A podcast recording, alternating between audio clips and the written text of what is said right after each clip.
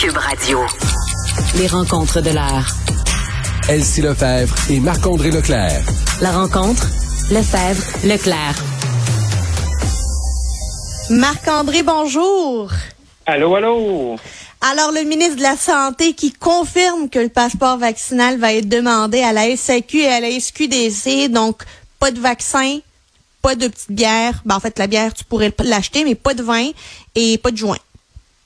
Effectivement, donc pas de vaccin, pas de vin. donc, ça sera le nouveau mantra à partir du 18 janvier. Ben, c'était pas une surprise hein, de l'apprendre. Euh, on avait eu là nos, euh, nos collègues du Journal de Montréal là, euh, qui avaient eu l'information. Donc, déjà, le ballon descend. On savait que ça s'en venait. bon, c'est pas surprenant. Mais c'est quand même, ce qui est quand même surprenant, c'est que le 30 décembre, M. Legault, nous dit, bon, on ferme les restaurants, on ferme tout, on a fermé tout durant les fêtes à trois, quatre annonces. Et là, à partir du 18 janvier, le seul endroit où on va nous demander le passeport vaccinal, c'est la SAQ, la SQDC, parce que tous les autres endroits sont fermés. Fait que je trouve qu'on joue un peu. Euh, moi, j'ai toujours, depuis le début de la pandémie, j'ai toujours dit que la vaccination et après ça, ce qui en découle, le passeport vaccinal, c'est hyper important de toujours être cohérent. Oui. de faire attention à ça. Il faut en faire attention parce que c'est pas quelque chose que tu peux utiliser, que tu peux envoyer des messages contradictoires. Et là, je trouve que c'est un peu pour faire attention à ça présentement, je pense, du côté du gouvernement, parce que là, le 18 janvier, euh, à preuve du contraire, euh, les restaurants vont être encore fermés, les, les cinémas, les salles de spectacle, mais euh, on va demander on va demander à ce qu'on présente le passeport vaccinal dans les SAQ et SQDC. Je trouve que ça envoie un drôle de message. Puis il faut pouvoir être très cohérent, je pense, dans les prochaines semaines et non pas essayer de jouer au yo-yo sur euh, comment on l'applique. Et là, on sait aussi qu'on a appris également ce matin, je pense que c'est ça le gros morceau, c'est que le passeport, notre passeport vaccinal à 2-12 va être désuet à, à court moyen terme. Et là, ça va être le passeport va revenir en force là lorsqu'on aura tous accès à une troisième dose. Mais Marc-André, moi, ce que je trouvais, euh, deux choses que je trouvais intéressantes dans, dans la mesure qui a été annoncée aujourd'hui, c'est qu'on nous a toujours dit, on a toujours mis, mis la SQDC puis la SAQ dans la liste des services essentiels. Mhm. euh, les, ce sont des commerces qui sont demeurés ouverts. On se rappelle la première vague, alors que tout était fermé, la SAQ, la SQDC mhm. étaient ouverts. Et là, c'est la première fois qu'on impose le passeport vaccinal à un service que l'on considère essentiel. Là, c'est ça la, la, première fois qu'on le fait, c'est aujourd'hui. Euh, L'autre affaire, c'est qu'il y a une infirmière non vaccinée qui va pouvoir sortir d'un hôpital, mais elle pourra pas aller chercher sa bouteille de vin. Mais elle va pouvoir se remettre au travail le lendemain puis avoir des, du temps supplémentaire obligatoire à être en contact avec du monde, malgré le fait qu'elle soit non vaccinée. c'est cette incohérence-là qui va venir... Euh, agacer le monde. Oui, oui, mais j'ajouterai un point numéro 3 à ta liste qui est déjà excellente, Yasmine, c'est de dire, voilà pas si longtemps, M. Legault nous disait, je veux pas être soigné par une infirmière non vaccinée.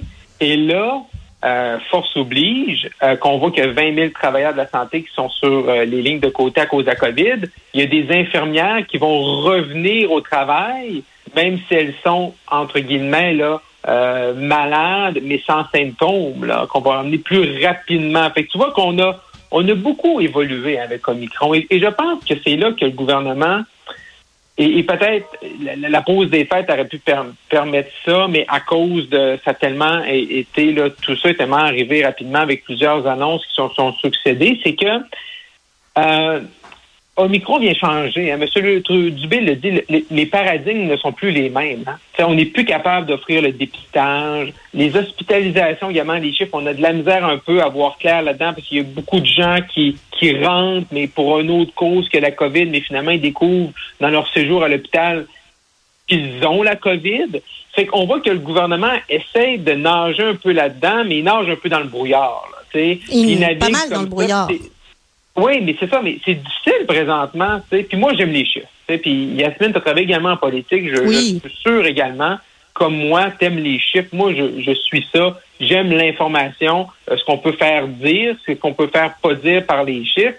Puis je pense qu'il faut faire attention présentement. Puis le gouvernement a intérêt, puis M. Dubé nous le promet, puis je l'invite à continuer dans ce sens-là, à, à peaufiner un petit peu ça. Parce que là, toute tient présentement justement aux hospitalisations, mais là, quand on regarde un peu plus loin, pour le commun des mortels, on se dit, ouais, mais là, a 40% des gens qui rentrent, mais sont pas là pour la COVID, ben là, qu'est-ce que ça veut dire sur le réseau de la santé? C'est comme à un moment donné, on, s'en sortira plus parce que avant, à l'époque du Delta ou de la première souche du, virus, la COVID-19, ben les gens qui rentraient pour la COVID-19, ben ils rentraient pour la COVID-19, puis ils étaient soignés pour la COVID-19, puis malheureusement, c'était hospitalisé, soins intensifs aussi, il y avait un décès. C'est à cause de la COVID-19. Mais là, c'est une madame, comme M. Dubé dit souvent, elle rentre parce qu'elle est enceinte, l'autre qui se casse le pied, ben là, il découvre son COVID-19, puis là, ça fait une surcharge parce que c'est pas comme un patient qui l'a pas.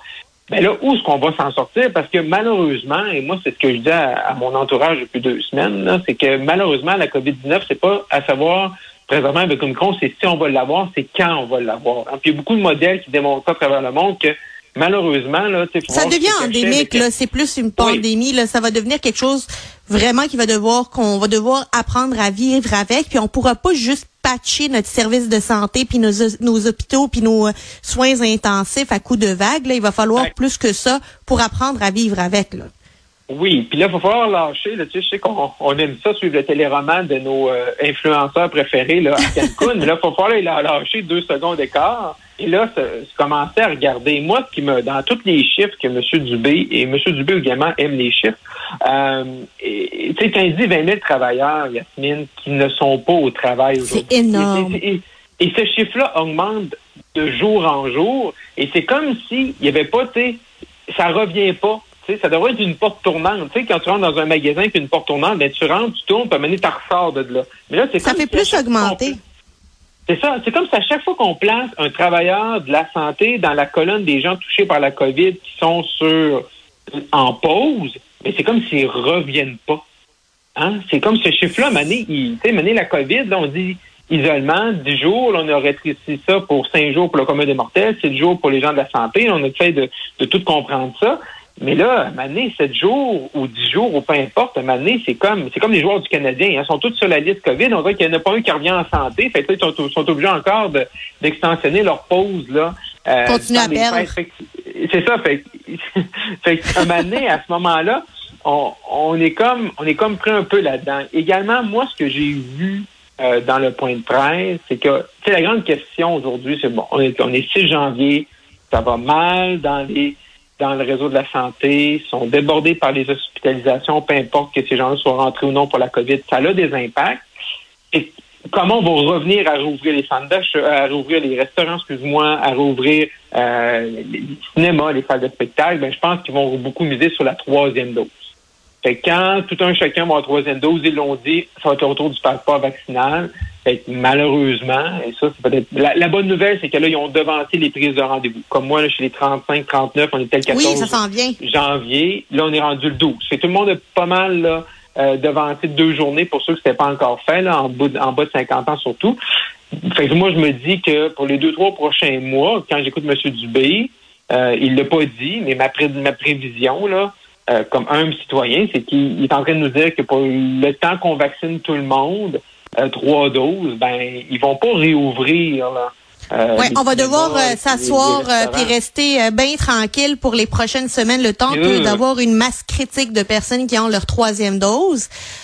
puis il y a une autre personne qui, qui profite du fait que il y a une éclipse médiatique entourant le, le, le, Micron. C'est Erin O'Toole. Qu'est-ce qui devient Erin O'Toole? Bon, on le voit pas. c'est assez tranquille. Je sais qu'il a fait un point de presse aujourd'hui. Je, vais me corriger euh, moi-même. Je vais me taper sur les doigts moi-même. Donc, il, est sorti. Ben, on l'a vu hein, comment en 2021 pour M. O'Toole a fini. Et quand on regarde un peu là, ce qui s'en vient pour lui en 2022, euh, la grogne est là hein, dans son euh, dans son dans son caucus. Et c'est probablement, et on en a parlé un peu ensemble là, sur d'autres tribunes en, en 2021, probablement ce qui va vraiment nuire à M. O'Toole, c'est la loi 21.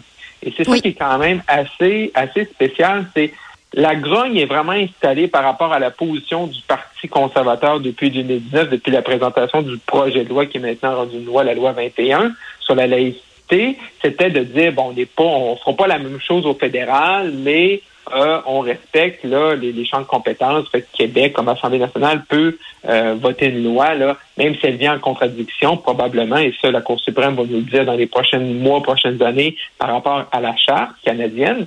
Et euh, fait que M. O'Toole est revenu en, 2021 avec la même ligne que les conservateurs en, en 2019. Et là, on voit qu'une grogne par rapport à la position. Il y a beaucoup de députés qui aimeraient, qui aimeraient que la position du parti change. Fait que c'est sûr qu'il y a une confrontation entre les députés québécois et ceux de euh, et ceux du hors Québec.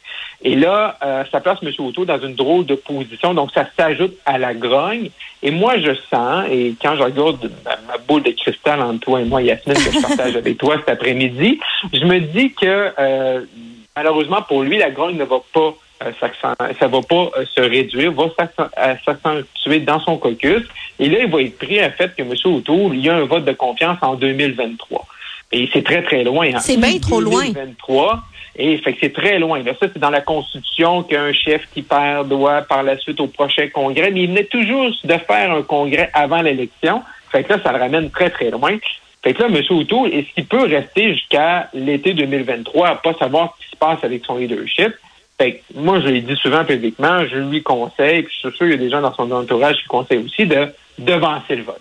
Oui, mais s'il le devance, il risque de le perdre à court terme. Euh, la seule, chose qui l'aide à l'interne, c'est qu'il y a beaucoup de députés, également dans les militants, qui se disent mais c'est qui l'alternative? Il n'y a comme pas de dauphin, il n'y a comme pas de gens pressentis qui sont vraiment comme dit OK, je lève la main puis c'est moi. Fait que euh, ils veulent ça, ça l'aide un peu. Mais une fois qu'il est arrivé dans un congrès, euh, et, malheureusement, un de nos collègues à la joute l'a vécu, Tom Walker, une fois que tu arrives là, puis des fois, ça prend juste quelqu'un qui lève la main alternative, un souffle, ben là, c'est difficile des fois de gérer une, salle et de gérer le plancher d'un congrès. Euh, donc, malheureusement, si je regarde ça, si on me pose la question, est-ce que M. O'Toole va être là à la même date l'an prochain? Je suis pas vraiment pas certain qu'il va être là. Je vois pas comment, quel outil, quelle opportunité va pouvoir faire pour vraiment s'assurer de bien, bien, bien maîtriser euh, son parti euh, je vois pas les opportunités qui sont devant lui. On va suivre ça de très près. Marc-André Leclerc, un plaisir. On se parle demain. Yes, à demain. Bye bye.